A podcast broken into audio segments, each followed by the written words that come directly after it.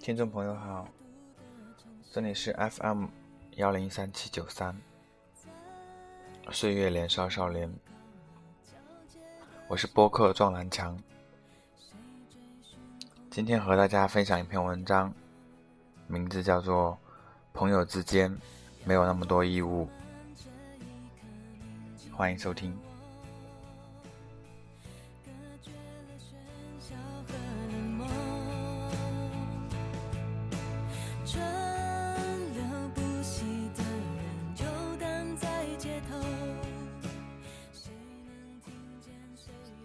小海哥说，早晨他被不久联系的朋友吵醒，让他帮忙写个文案。他拒绝说自己有论文要写，实在没什么时间。朋友说，不需要像论文那样长篇大论，千八百字就好了。还有，一定要在晚上八点之前给他。然后小海哥无语了。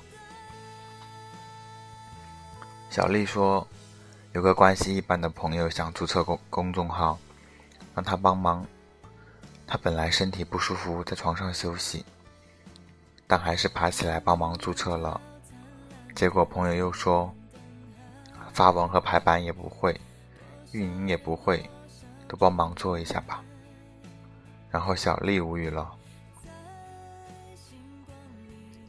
做设计的同事说，朋友让他帮忙做 PPT。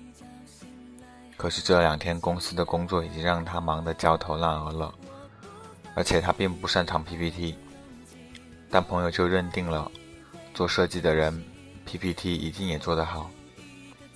同事觉得从前的关系不错，不好意思拒绝。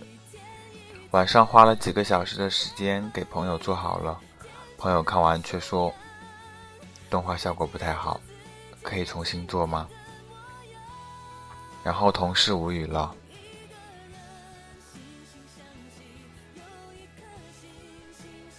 很久以前，网上就疯传过一篇文章，一个人以朋友名义借钱来试探别人是不是真的把他当朋友，结果九个人里只有两个人肯借给他，于是他便认定了这九个人里面只有那两个肯借钱给他的人才是真正的朋友。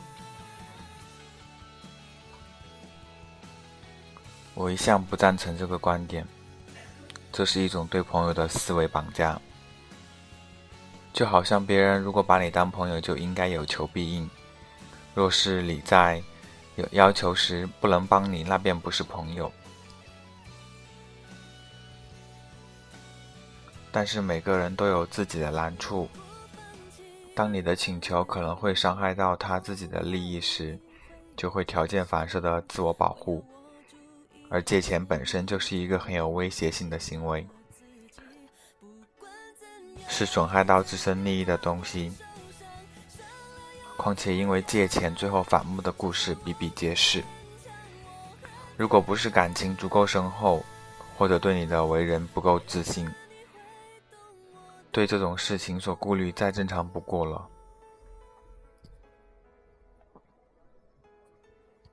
朋友之间。最容易出现的现象就是理所当然的要求太多，只看到自己的需求，忽略了别人的现实。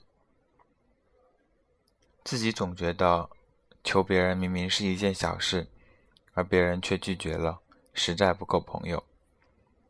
可却没有想到，你们之间的感情真的好到你可以对他提这样的要求吗？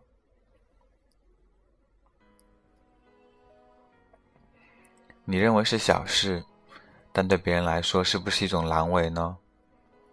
更有甚者，别人义气的答应了帮忙，却不予感激，反而得寸进尺，讨要的更多。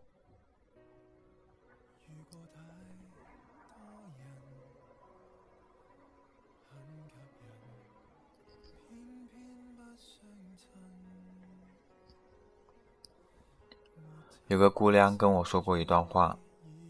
先把别人都当路人，路人与在与你擦肩而过的时候，不伸脚绊你，就已经值得开心了。如果能给你一个善意的微笑，那就应该谢天谢地了。若是还能在你跌倒的时候停下来扶你一把，真的就应该感激涕零了。但若人家不能停下来，也不应过于苛责，因为那会耽误他自己赶路。不是每个人都像老爹老妈一样，都以你为重，即便自己吃苦，也要迁就着你。人们总是给朋友这个称谓加上太多的责任。的确，朋友不同于路人，有困难时当然要找朋友帮忙。但是帮忙却不是朋友的义务。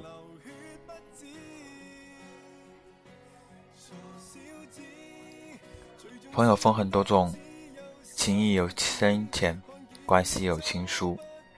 不要以一个标准去判断朋友的真假，也不要觉得你有求于助于朋友的时候，别人就应该放下自己的事情去帮你。作为朋友，如果有人求助于我，我一定会尽我所能。但若是过于为难我，也不能放下自己的原则。如果我有求于朋友，朋友面面露难色，我也会换位思考，给予理解。但人家若是不顾一切伸出援手，这友谊一定要记一辈子。好的朋友关系不只在于互相帮助，还在于互相体谅，彼此感激。当然，如果有人平日里只接受别人的帮忙，对别人的求助无论大小一语概不予理会，那样的人还是不要交了吧。另外，我写这些文字，重点不是要谴责别人，而是希望我们能够自反攻自身，自己是不是有时也对朋友要求太多？社会中那些我们不喜欢的现象。也许在自己身上存在。有一种人的道学，只是教训旁人，并非自己有什么道德。这是钱先生说的，我一直引以为戒。所以，文字多是对自己的训诫，不敢道貌岸然的教育旁人。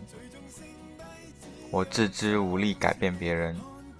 只希望自己做得更好，然后尽我所能的去感染身边人。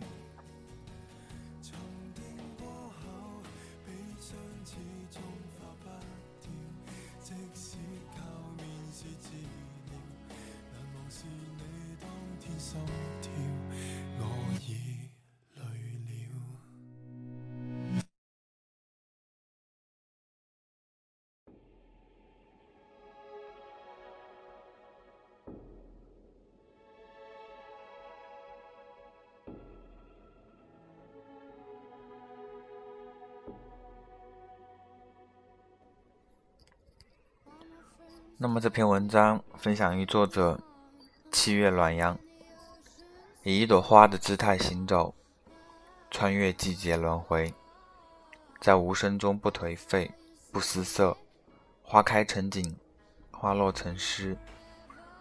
如果你的烦恼无处宣泄，我愿意做你树洞，倾听你的负能量。大家可以关注他的个人微信和个人微博。七月暖阳，大写的七，日月的月，暖阳。大家也可以关注我的个人公众号“岁月年少少年”，和电台名字一样。如果有什么想说的，可以在下方留言。今天和大家分享这篇文章到这里。谢谢各位收听。